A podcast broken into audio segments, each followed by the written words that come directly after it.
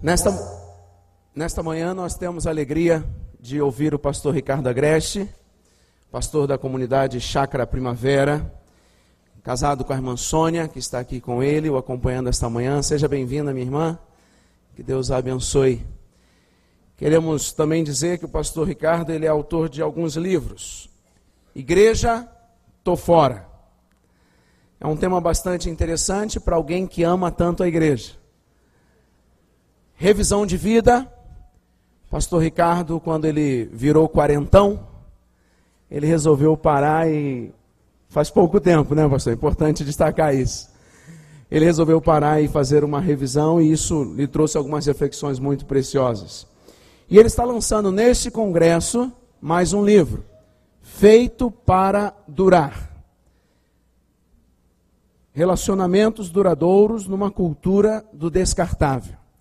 Inclusive, agora pela manhã, após toda a atividade da manhã, antes do almoço, o pastor Ricardo estará ali na SOCEP, numa manhã de autógrafos, no lançamento deste livro. Nós louvamos a Deus pelo privilégio de poder ouvi-lo e sabemos que é um homem de Deus e tem dado provas através dos frutos que Deus tem permitido que a sua vida manifeste. Vamos orar? Curve a sua cabeça. Vamos agradecer ao Senhor mais esta manhã. Pai, Obrigado pelo privilégio que temos de nos reunirmos para meditarmos na tua palavra. Sobretudo também muito obrigado porque o Senhor tem investido em homens preciosos, sensíveis à tua voz, que podem chegar até nós e compartilhar do teu coração ao nosso coração. Por isso, Senhor, te pedimos, tira todas as barreiras, Trata conosco, Senhor. Dá tranquilidade ao teu servo para explanar a tua palavra nesta manhã. E que sejamos impactados, sejamos incomodados, mas, sobretudo, que o Senhor nos oriente a tomarmos as decisões e, ao sairmos daqui, coloquemos uma a uma em prática. Senhor, se nesta manhã alguém com alguma dificuldade, com alguma enfermidade a lhe incomodar, que o Senhor esteja trazendo restauração, cura, renovo na manhã deste dia. E que tenhamos mais um dia de alegria, mais um dia de celebração neste congresso, em que reconhecemos as grandes maravilhas que o Senhor tem feito por nós. No nome de Jesus. Amém.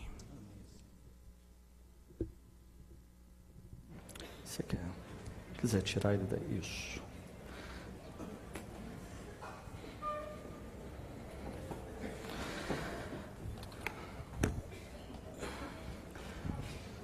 Bom dia, meus queridos irmãos e irmãs. Que a graça e a paz do nosso Salvador e Senhor Jesus Cristo esteja sobre nós ao longo desse dia. Amém? Se você ainda não arrumou um lugar, eu convido você agora arrumá-lo rapidamente para a gente aproveitar essa manhã, que vai ser uma manhã muito intensa. Ah, e eu queria falar com vocês, ou eu fui escalado para falar com vocês sobre esse tema, a promessa de uma geração firmes como quem vê o invisível.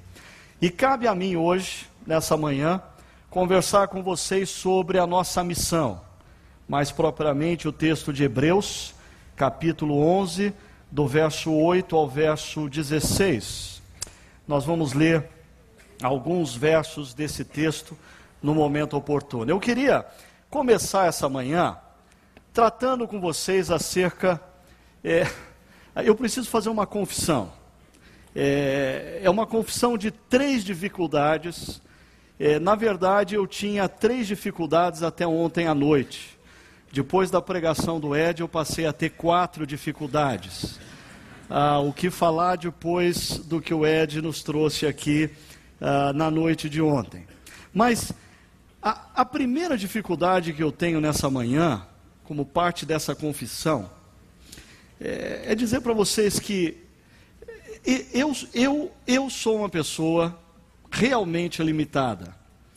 E a cada dia que passa, eu me convenço mais acerca disso. Eu sei que pode parecer uh, para alguns demagogia, mas em ocasiões como essa, num congresso como esse, com tanta responsabilidade, falando para um público tão grande, gente qualificada, líderes de igrejas, eu, a, a minha sensação é, é de que eu sou aquela criança dentro de uma piscina com a água batendo quase no nariz, mas para poder respirar tem que ficar na pontinha do pé o tempo todo.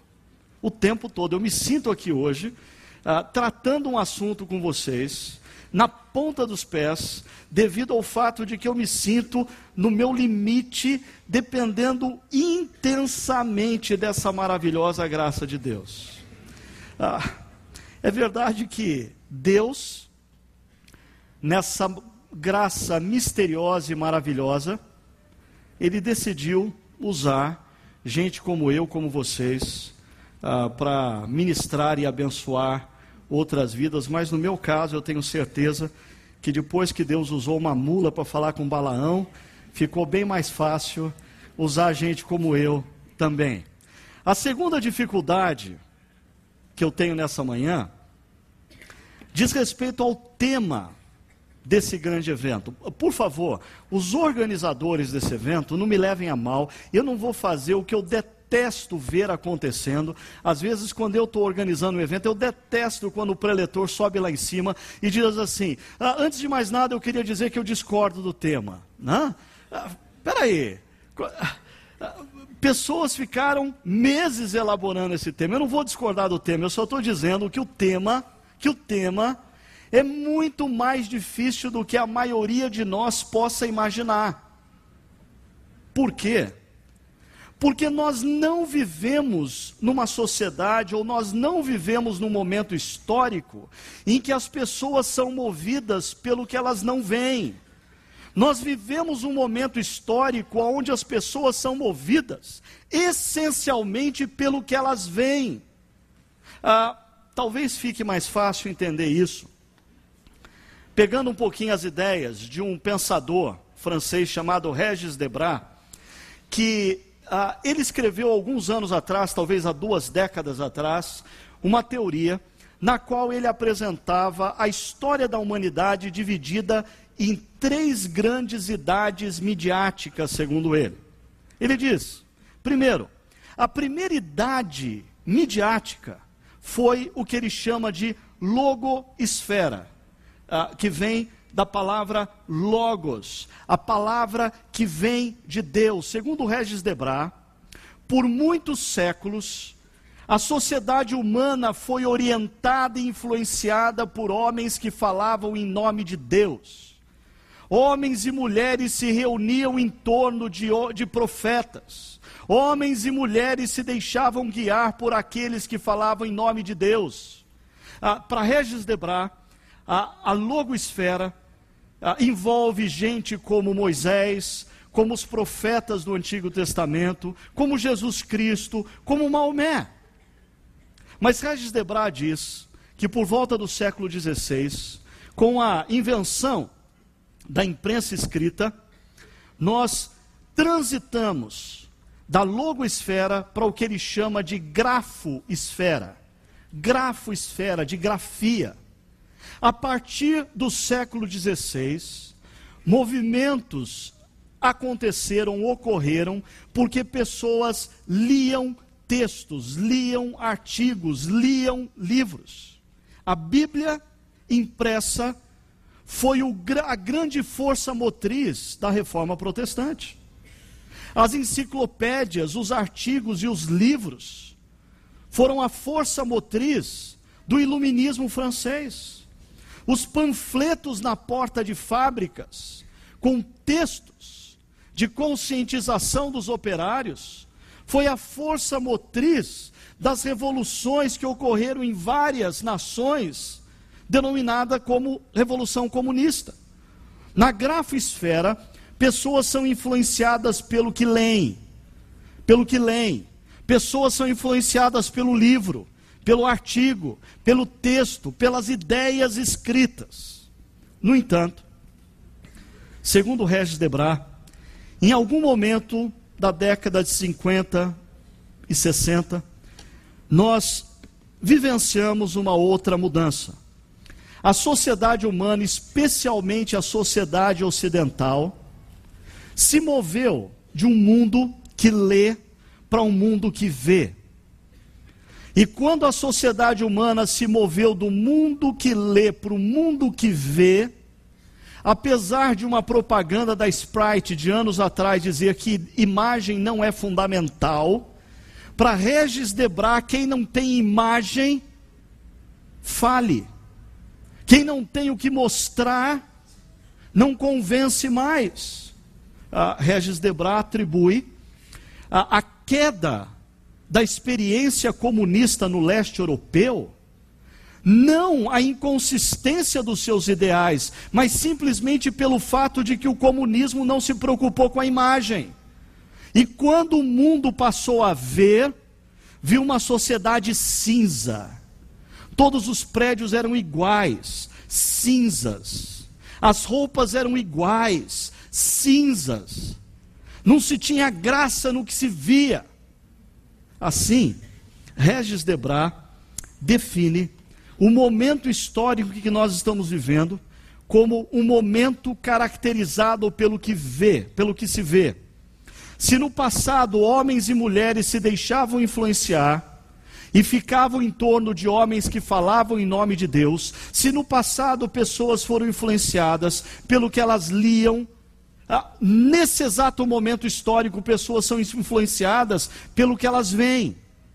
Crianças, antes de aprenderem a lerem, elas já sabem identificar aonde tem uma loja do McDonald's a 500 metros de distância. Por quê? Porque existe um símbolo. E o símbolo é algo que se vê. E quando uma criança vê, ela se move na direção do símbolo. O homem que ganhou mais dinheiro no século XX, o homem que ganhou mais dinheiro em todo o século XX, se chama Bill Gates, e ele só fez uma coisa: ele transformou comandos de DOS em ícones, imagens. Ponto final. O cara ficou milionário. Ninguém no século XX ganhou tanto dinheiro quanto esse cara. Ele criou o Windows. O que, que é o Windows? É a transformação da linguagem escrita na linguagem visual. Ah, o mundo ouviu acerca da morte de Michael Jackson qual foi a grande influência que Michael Jackson trouxe para a música mundial? A música deixou de ser algo que se escuta e passou a ser algo que se vê. Michael Jackson foi o precursor e o idealizador dos clipes que invadiram as telas das TVs e hoje em dia os jovens não escutam mais música, eles veem músicas. Qual o meu problema com tudo isso? Eu acho que isso explica, em parte, por que a nossa geração é tão desprovida de ideais. Não existem ideias que transcendam o bem-estar individual, conforme proposto na mídia, nas novelas, nos seriados e nos filmes. Não existe mais bandeiras que movam multidões, além dos modismos, modisto, modismos como diretas já ah, ou impeachment, criados pela mídia. Não existe mais causas que nos ofereçam mártires, a não ser mártires criados pela mídia, como Michael Jackson ou Lady Diana alguns anos atrás. Não existem utopias que nos façam a sonhar com uma realidade que não é vista ou que não é apresentada pela mídia. Em outras palavras, nós somos uma geração caracterizada pelo que se vê, não pelo que não se vê. Percebe agora a dificuldade de se falar sobre um tema como esse? Firmes como quem vê o invisível. Eu diria que a maioria de nós diz amém para esse texto.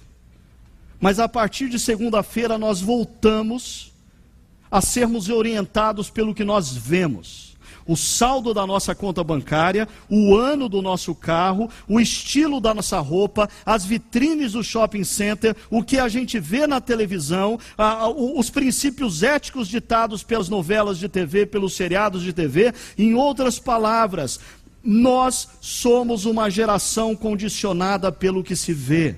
Como desafiar homens e mulheres, altamente condicionados pelo que vem, a estarem firmes no que eles não veem.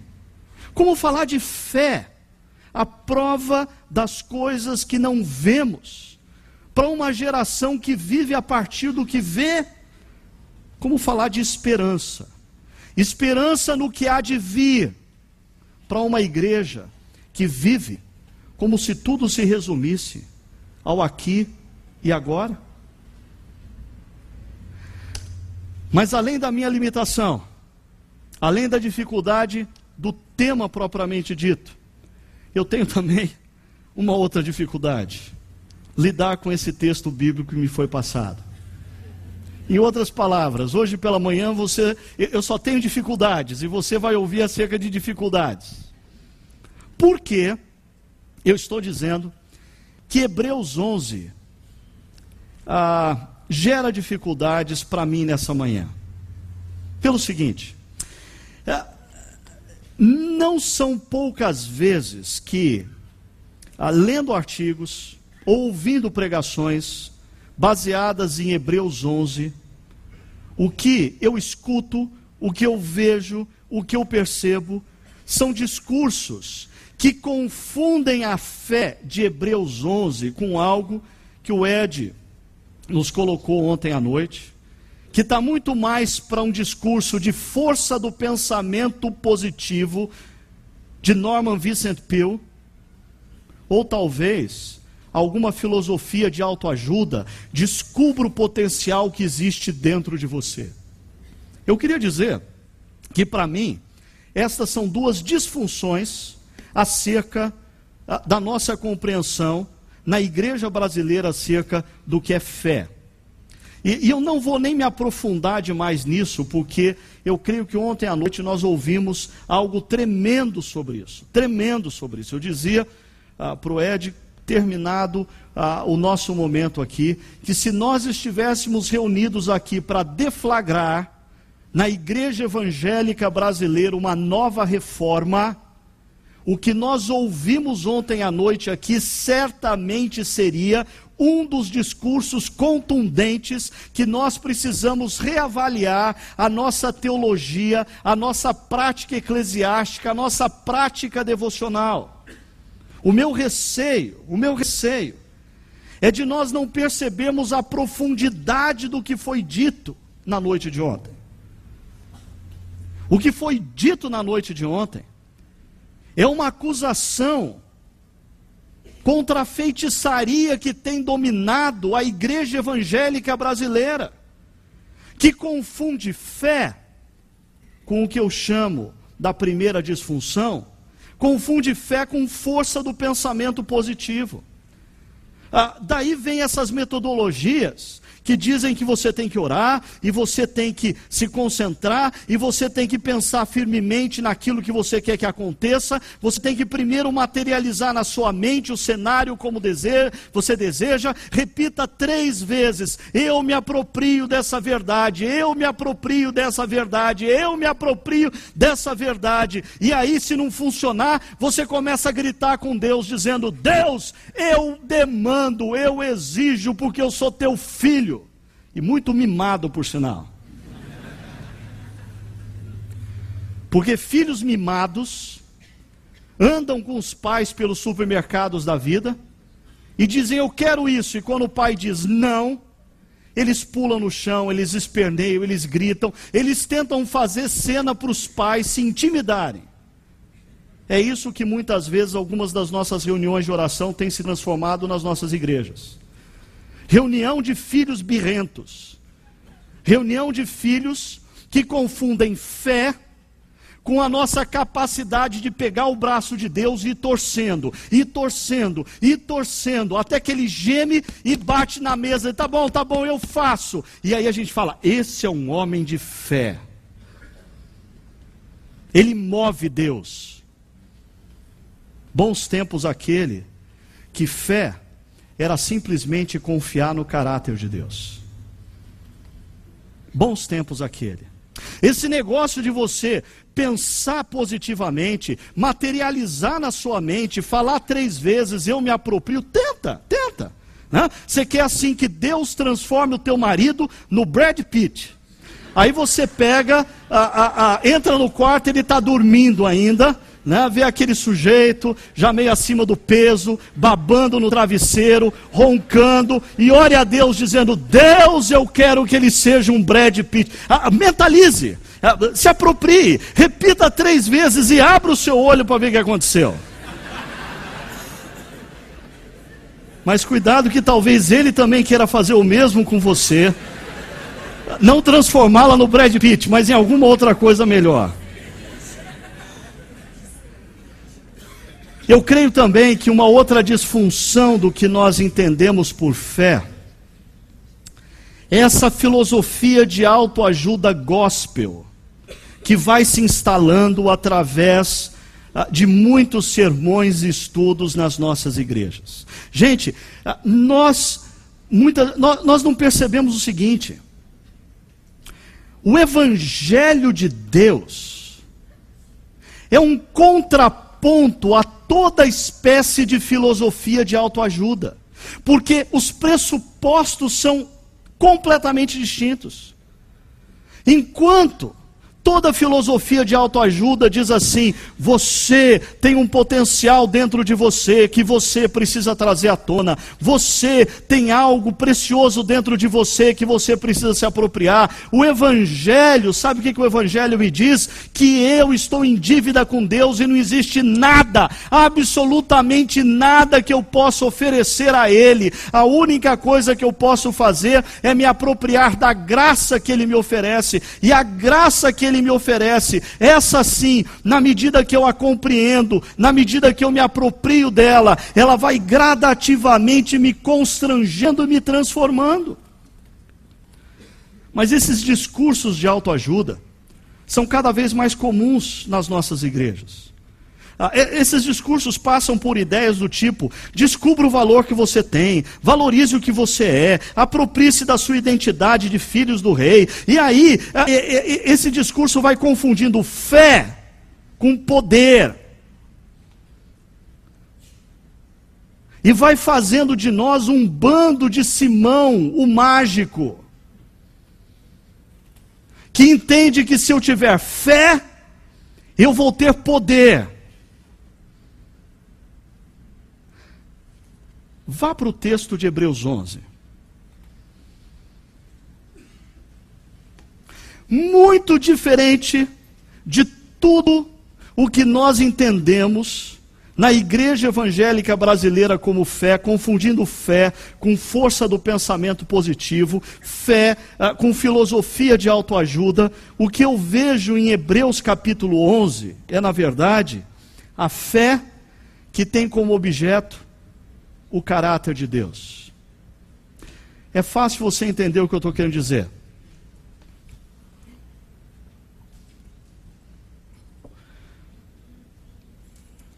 A filosofia da força do pensamento positivo tem fé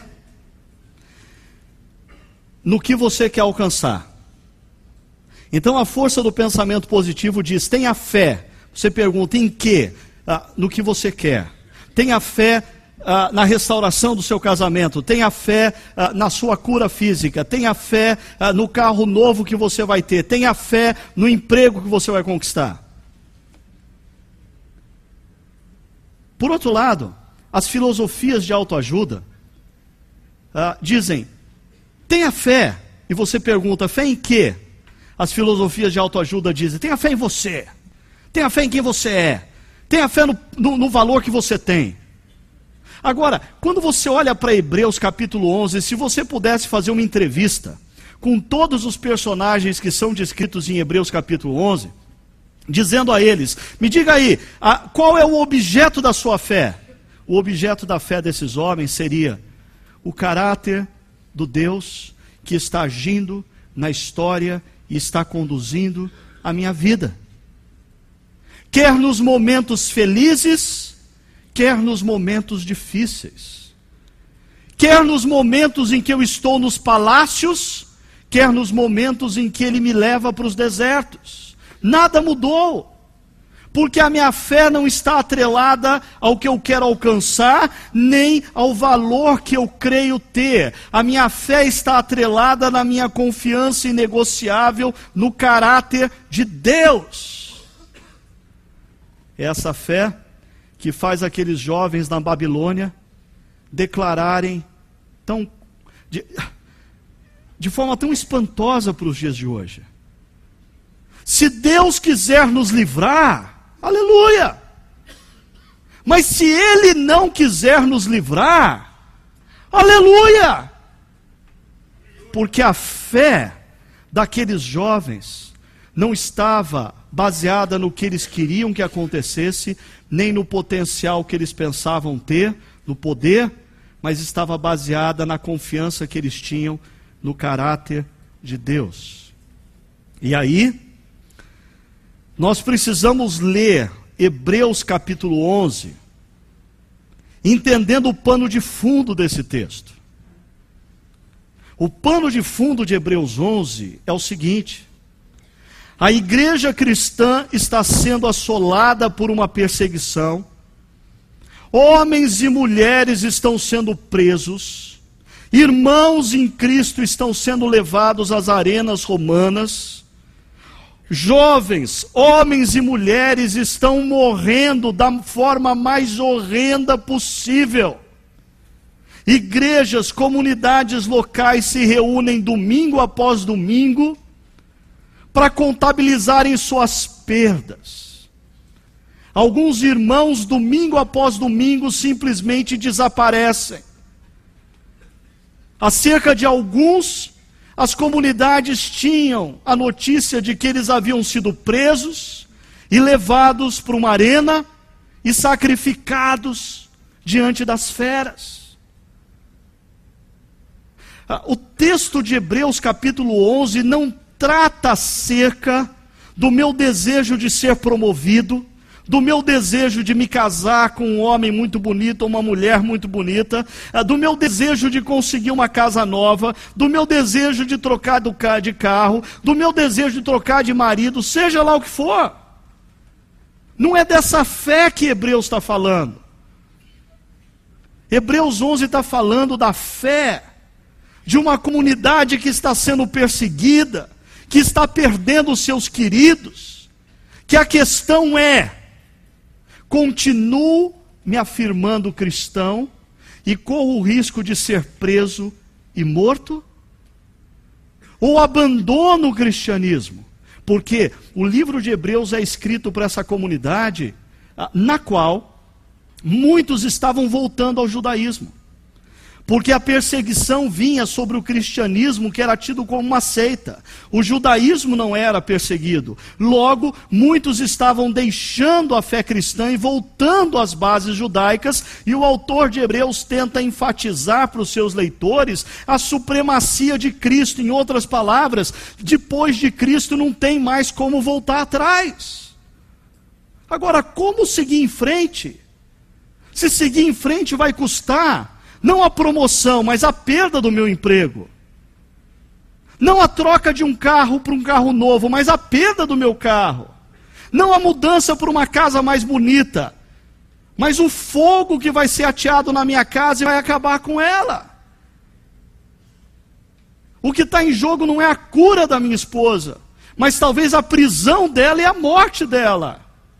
Aí, nós entendemos o que diz Hebreus capítulo 10, verso 35 a 39, que antecede o capítulo 11, quando o autor diz: Por isso, não abram mão da confiança que vocês têm, ela será ricamente recompensada. Vocês precisam perseverar de modo, quando tiverem feito a vontade de Deus, recebam o que ele prometeu. Pois em breve, muito em breve, aquele que vem virá, e não demorará. Mas o meu justo viverá pela fé, e se retroceder, não me agradarei dele. Mas, porém, todos somos, nós, nós, porém, não somos dos que retrocedem e são destruídos, mas dos que creem e são salvos. Perceba, meu querido, que nesse texto existem duas temáticas completamente abandonadas na maioria das nossas igrejas e temáticas fundamentais para a gente entender Hebreus 11. A, a primeira temática é a da recompensa. É a da recompensa, não no presente, é a recompensa que nos está destinada quando os nossos olhos se fecharem para a história e se abrirem para a eternidade. É a imarcessível coroa de glória que nos está preparada conforme o apóstolo Paulo nos fala. É a coroa incorruptível, conforme Pedro proclama. Mas, gente, vamos ser honestos. Quem hoje em dia está preocupado com coroa de glória no pós-vida. Vamos ser honestos.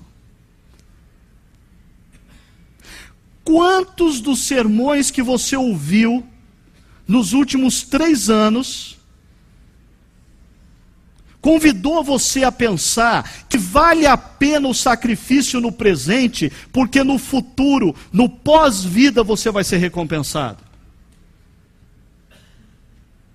Nós não pensamos mais na eternidade. A, a, eternidade é um tópico nos nossos livros de teologia, mas nós, como igreja, vivemos como se tudo dependesse do aqui e agora. O que nós queremos é melhorar de vida aqui, o que nós queremos é ganhar mais dinheiro aqui, o que nós queremos é sermos mais felizes aqui, o que nós queremos é mais saúde física aqui. Nada contra todas essas coisas. No entanto, você só vai compreender a lógica da fé de Hebreus 11 se você perceber que o que move aqueles homens é essa esperança no pós-vida. Essa esperança que é desdenhada hoje em dia por muitos cristãos.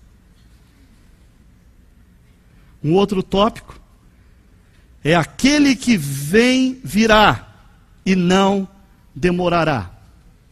Ah, eu fui criado num contexto histórico dos anos 70, e eu me lembro dos estudos bíblicos que aconteciam lá na casa dos meus pais. Eu era moleque, morava no bairro do Sumaré, em São Paulo, e tinha lá um primo do meu pai, especialista em escatologia. E quando aquele cara vinha dar o estudo bíblico, eu não dormia a noite inteira. Ah, porque ele fazia umas contas mirabolantes. Era um tal de sete semanas daqui, dividido por 49 de lá, somado com três dias que se perdeu não sei aonde, multiplicado por cinco meses que estão lá em Apocalipse. Eu, eu, eu sei que a, a conclusão é a seguinte: Jesus vai arrebatar e você vai ficar. Eu lembro quando, certa ocasião, numa época de Natal, o povo da igreja foi fazer serenata em algumas casas, e eu acordei no meio da noite ouvindo hinos. Eu falei, pronto, agora dancei. Eu estou na cama ainda, os anjos estão cantando, e eu fiquei. Ah, mas alguns de vocês certamente se lembram da enxurrada de livros do tipo Apocalipse já, a grande agonia do planeta Terra. Era uma angústia danada. A gente vivia fazendo conta porque Jesus estava para voltar. Não, alinhamento dos planetas. Jesus vai voltar em 1979, né? Ah, eu, ah, é, é. Agora o que acontece é o seguinte: parece que tem uma geração que fica obcecada por esse assunto. E, e, quer saber mais do que o próprio Senhor Jesus Cristo, porque Jesus disse para os discípulos: os discípulos tinham saído, Jesus, quando é que vai acontecer? Jesus virou para eles e falou: assim, não é da conta de vocês. Não é da O que é da conta de vocês é fazer a missão. Quando isso vai acontecer, é da conta do Pai. Ema, ema, ema, cada um com seus problemas. Vocês vão com a missão. O Pai decide quando vai acontecer esse negócio. Agora, aí vem uma geração seguinte que traz as marcas da decepção, dessa obstinação por saber quando Jesus vai voltar, e essa geração seguinte simplesmente se esquece desse tema não pensa mais nesse tema. Ou talvez começa a, a, a, desenvolver teologias mirabolantes, dizendo assim: não, sabe o que acontece? Jesus já voltou, é que a gente não percebeu. Ou senão, outras ideias que dizem assim: não, é, Jesus não vai voltar de maneira histórica. Isso aí ah, foi assim, uma compreensão que a igreja primitiva teve, mas hoje, dois mil anos depois, nós sabemos que não é bem assim. E com isso a gente continua construindo essa vida baseada no aqui agora, como se tudo dependesse do que nós fazemos e do que nós recebemos nessa vida. Aí não dá. Aí não dá para compreender o texto de Hebreus 11. Está aí a minha dificuldade. Mas mesmo com todas essas dificuldades, deixa eu lançar para vocês três desafios ou três fundamentos que eu creio que a nossa geração precisa resgatar em ordem de fazer ou cumprir a missão que nós temos diante de nós. A missão é de Deus. Deus está agindo na história o tempo todo. Nesse exato momento, Deus está agindo aqui, Deus está agindo na minha cidade, em Campinas, na sua cidade, nos Estados Unidos, na Europa, na Rússia, no Japão, na China, porque Deus é soberano e Ele está agindo e movendo a história na direção de Apocalipse 21 e 22. É fato isso. A questão é: você quer participar dessa história ou não? Deus nos desafia a nos engajarmos na missão que é dele.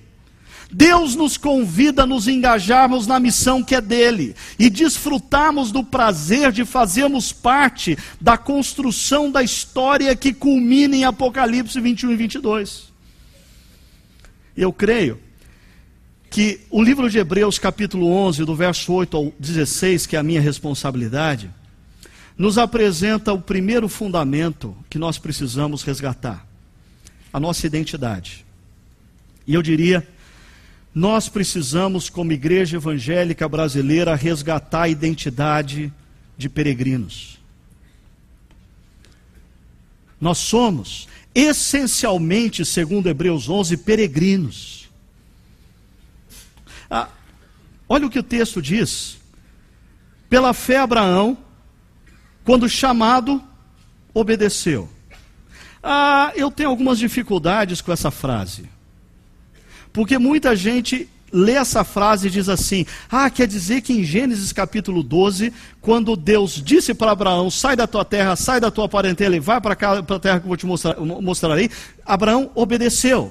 Não. Não. A vida de Abraão não é uma vida de obediência pronta. Abraão, ele aprende a obedecer a Deus ao longo do processo, como eu e você. O que o texto está dizendo aqui, dois mil anos depois aproximadamente, é contando a história, por exemplo, de um jogo de futebol. em 1972, final do Campeonato Brasileiro, Palmeiras e São Paulo. quem ganhou? Óbvio, Palmeiras. Venceu. Ah, mas é, é, esse é o resumo da história. O jogo foi um processo.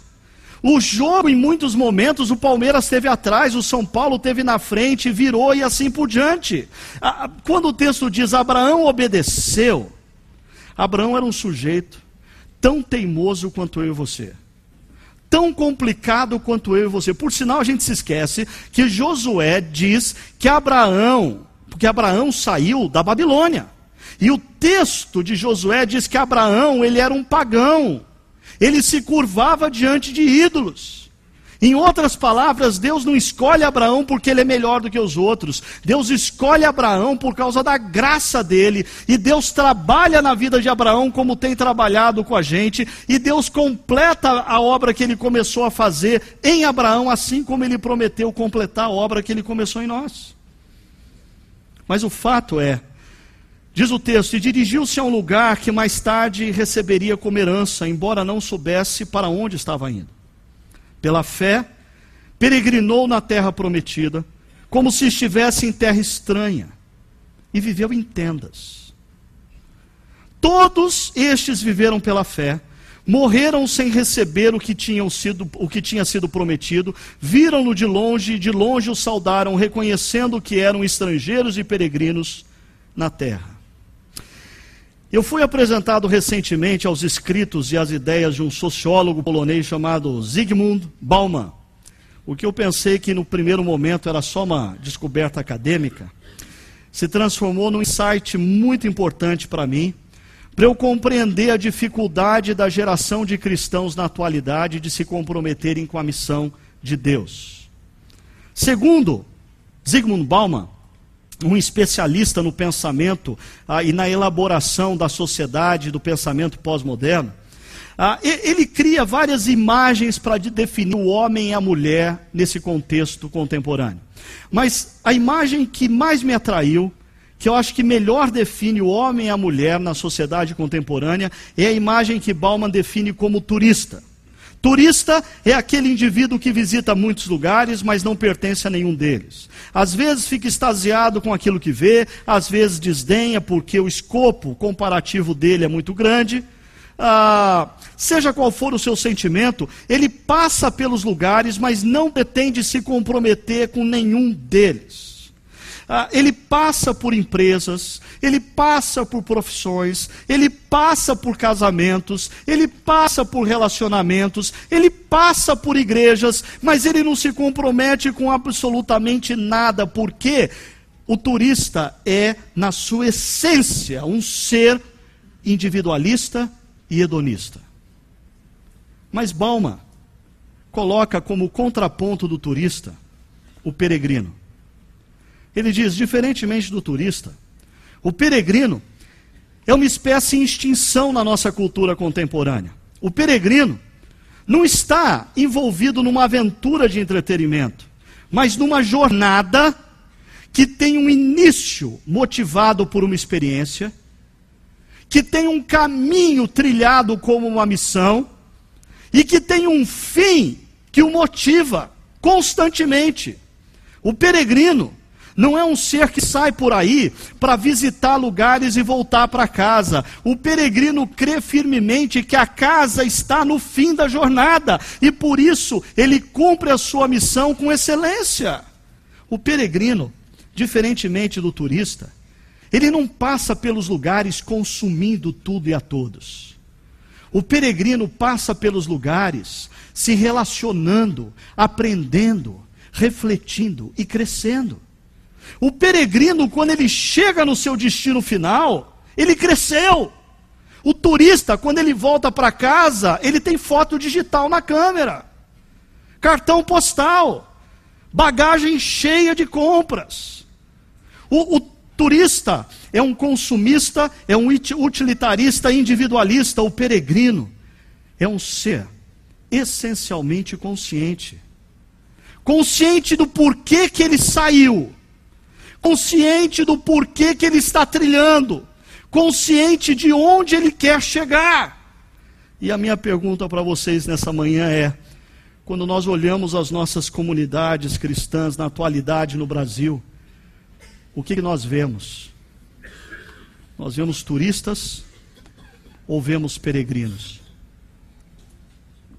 Nós vemos pessoas comprometidas com uma jornada que tem o seu ápice na eternidade, ou nós vemos pessoas comprometidas com o seu próprio bem-estar, transformando as próprias igrejas em pontos turísticos.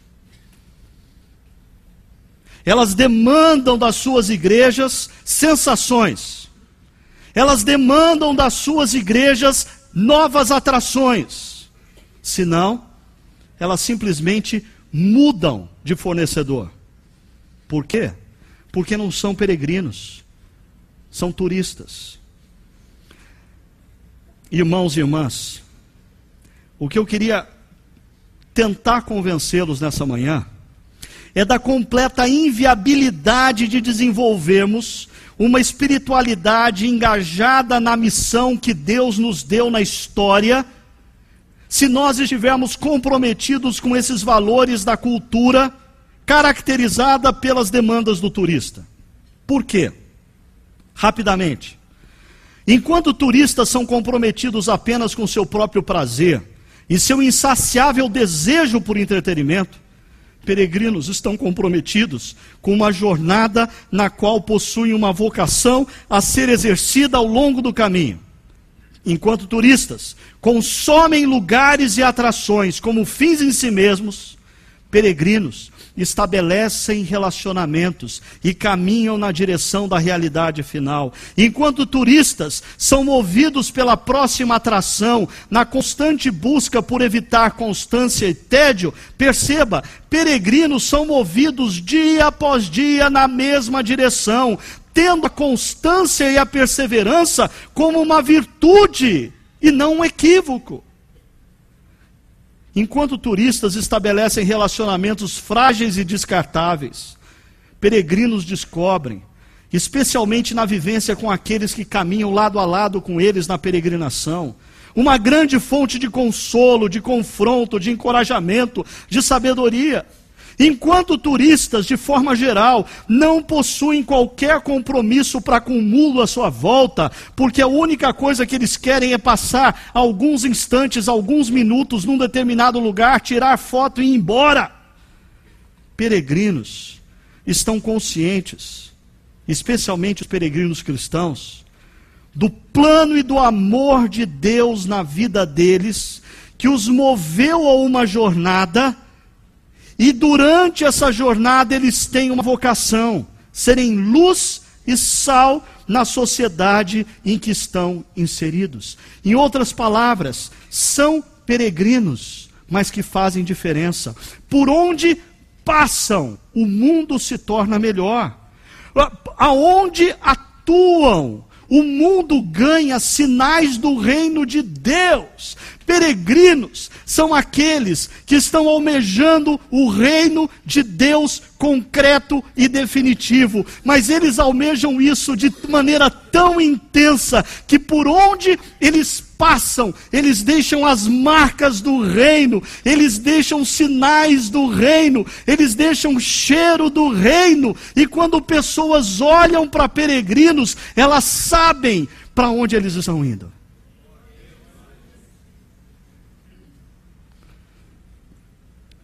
Um segundo elemento a ser resgatado: a nossa agenda. A agenda do reino. Hebreus capítulo 11 diz assim: Pois ele, Abraão, esperava a cidade que tem alicerces, cujo arquiteto e edificador é Deus. Os que assim falam, olha só, mostram que estão buscando uma pátria. Se estivessem pensando naquela de onde saíram, teriam oportunidade de voltar. Em vez disso, eles esperavam uma pátria melhor, isto é, uma pátria celestial. Queridos, todos esses versos nos apresentam a verdade. O que move a missão de homens e mulheres, descritos em Hebreus 11, é a firme esperança do que está por vir.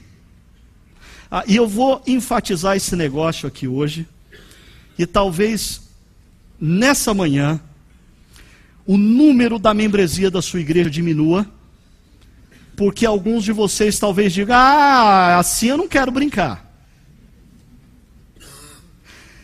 Esses caras de Hebreus 11, eles não fazem o que fazem, porque Deus prometeu para eles uma vida melhor. Eles não fazem o que fazem porque Deus prometeu salvar o casamento deles.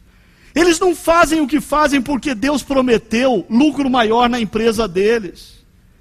Desculpa se eu te decepciono com isso, mas esses homens e mulheres de Hebreus fazem o que fazem porque eles tinham uma firme convicção de que o que está por vir é imensamente melhor do que nós temos no presente.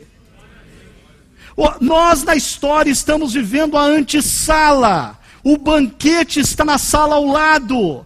Nós na história estamos comendo coquetel, ah, bebendo um pouquinho, comendo quibe, comendo pastelzinho. Para de encher o bolso de quibe, de pastel, porque o jantar não é esse.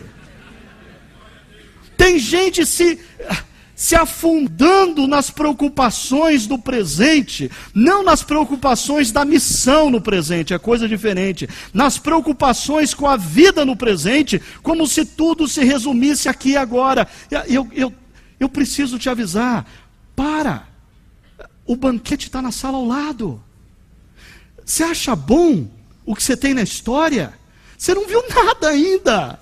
Você não viu nada ainda, nem olhos viram, nem ouvidos ouviram, nem jamais alguém conseguiu imaginar o que Deus tem preparado para aqueles que o amam. Meu querido, é essa consciência de que existe vida no pós-vida, de que existe vida do outro lado da morte, de que existe uma eternidade a ser desfrutada, foi acusada muitas vezes por muitos homens e mulheres de fonte de alienação. Porque cristãos que acreditavam numa vida do por, no, no porvir, deixaram de se engajar nos processos históricos do presente. Mas eu diria não, não. A convicção, e a, a convicção e a construção de uma teologia saudável acerca da eternidade nos liberta no presente para sermos exatamente o que Deus planejou que nós fôssemos.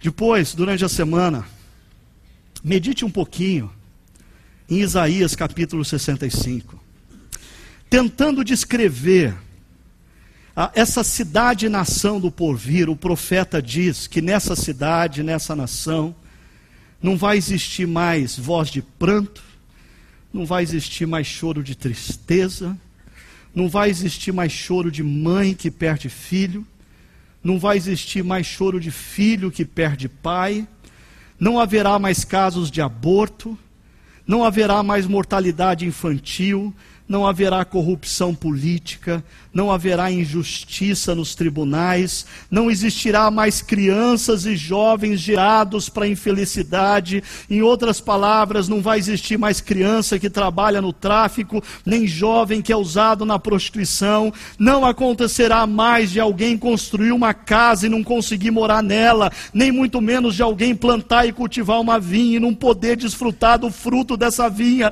Não existirá mais abuso ah, e maus tratos aos idosos existirá uma harmonia tão plena, tão plena, tão plena, que o lobo e o cordeiro comerão lado a lado.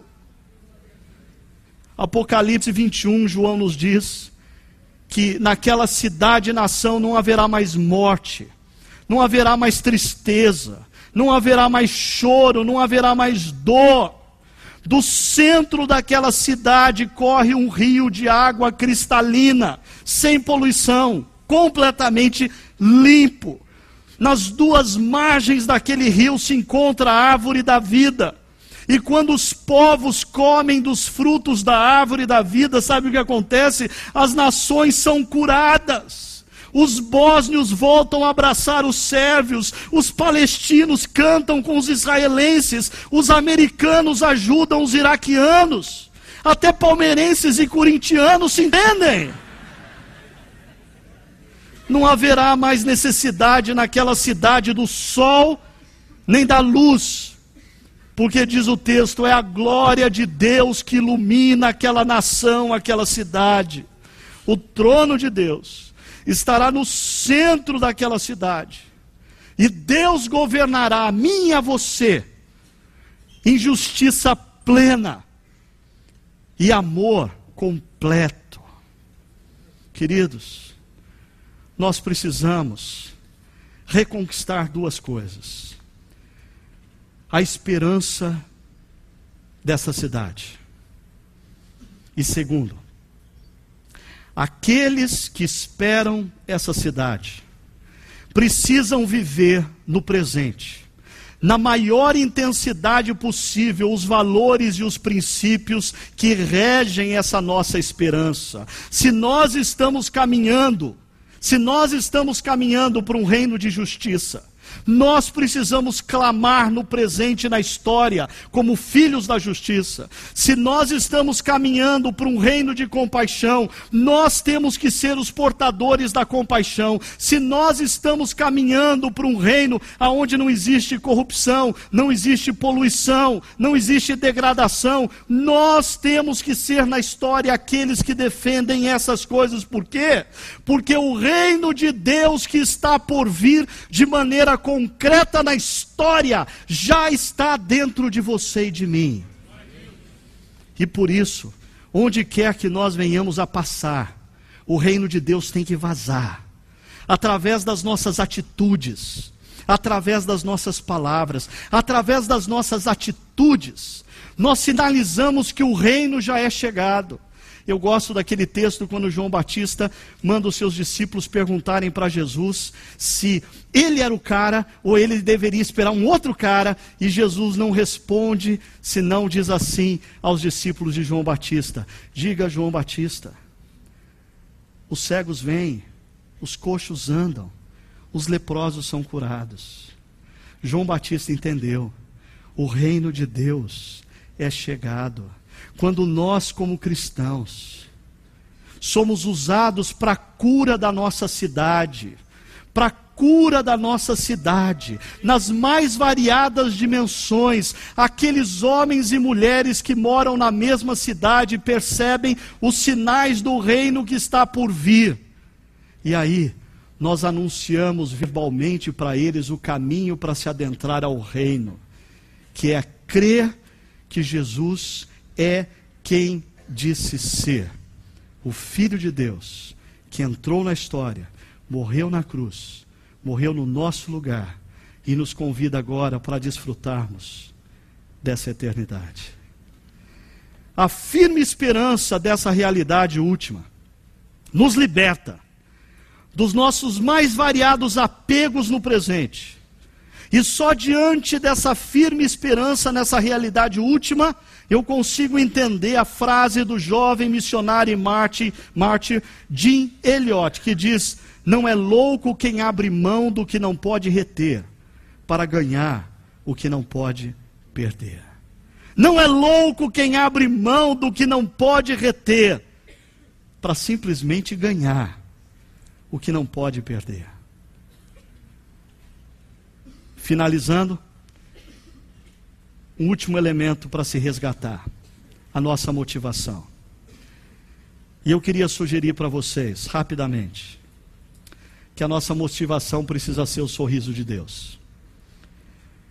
A minha parte de Hebreus 11 termina com uma frase intrigante. Por essa razão, Deus não se envergonha de ser chamado Deus deles e lhes preparou uma cidade. Sabe o que, esse verso faz ao imaginar? homens e mulheres na história, ganhando consciência do amor de Deus por eles, se tornando peregrinos numa jornada. Ao longo dessa jornada, eles vão sinalizando o reino de Deus, lutando pelos princípios e valores do reino de Deus, propagando o caminho que é Jesus ao reino de Deus. E o grande anseio deles é chegar na casa, em casa, na casa do Pai. Mas Deus da eternidade olha alguns desses filhos e filhas e cutuca o anjo que está do lado dele e diz assim: Olha lá, ó, você é meu filho. Está vendo? Olha lá, olha lá, olha lá ó, ó. presta atenção no que ele vai fazer agora. Ó, ó. Você viu? Percebeu? Ele me ama. Ah, vem aqui, dá, dá uma olhada aqui. Olha lá, olha lá. Esquina, complicado, ah, bifurcação. Mas você quer ver uma coisa? Olha lá, ó. Meu filho, meu filho, ele me ama, ele me ama. Queridos, por favor, não confundam agora o que eu estou dizendo com doutrina da salvação.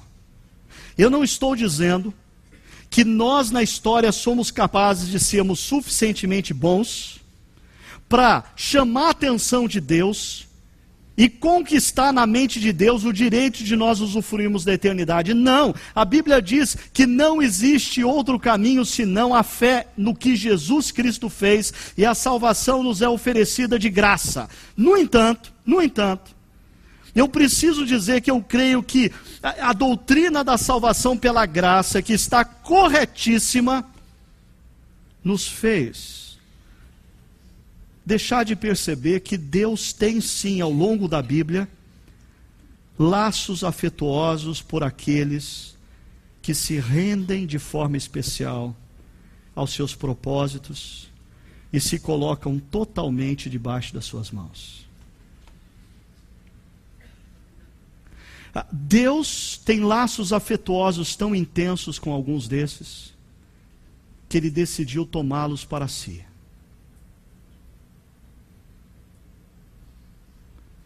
Deus chamou Abraão de amigo.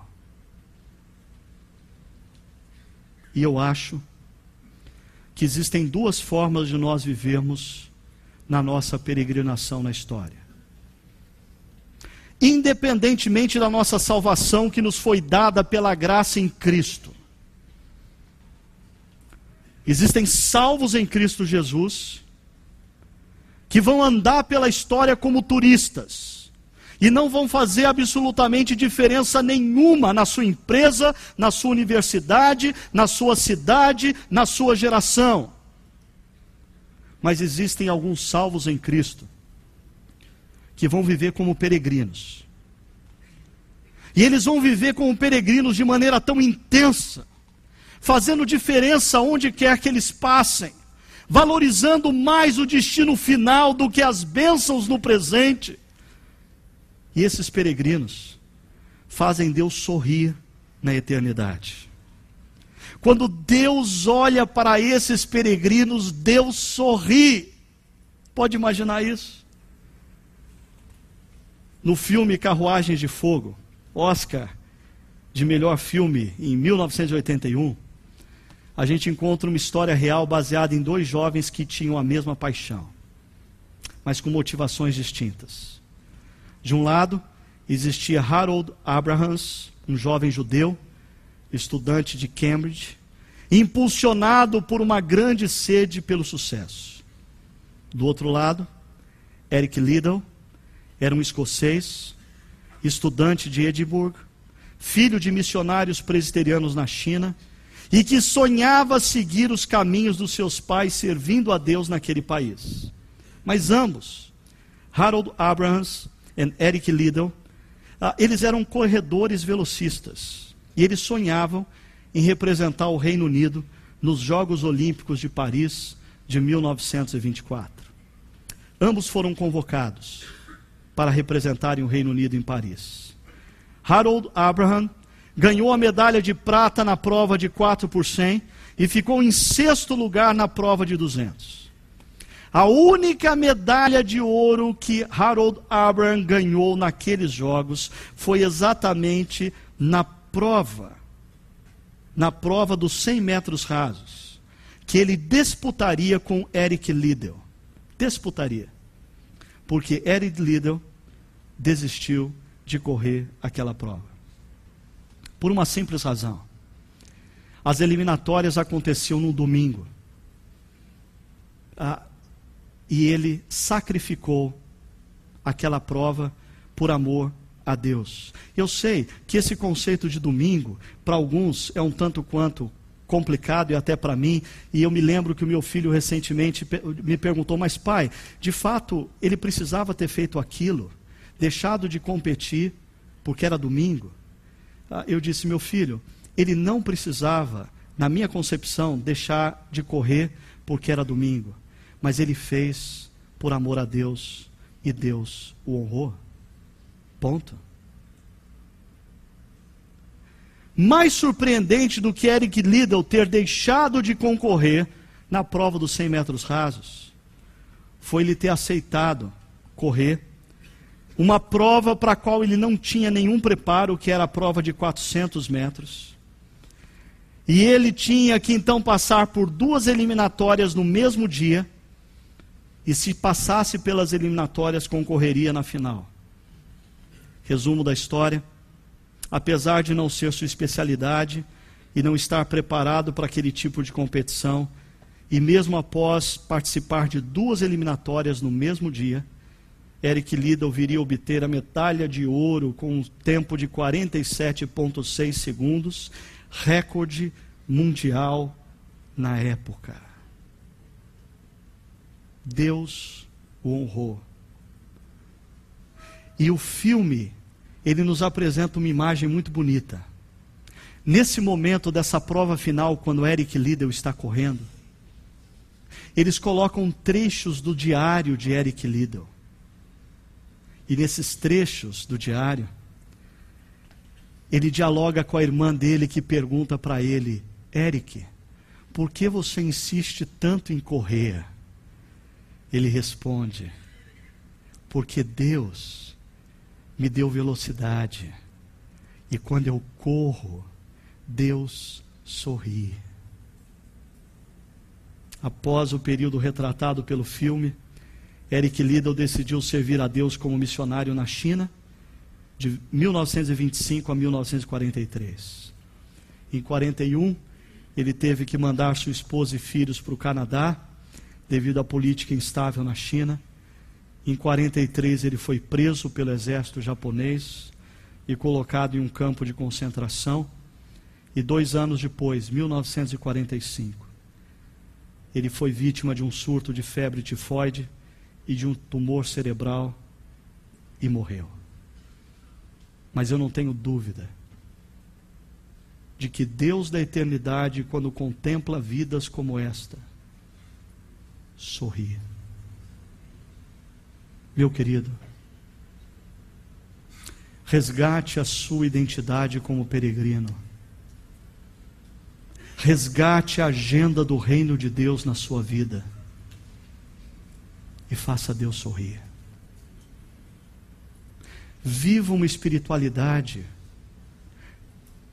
não na qual Deus existe para fazer você sorrir.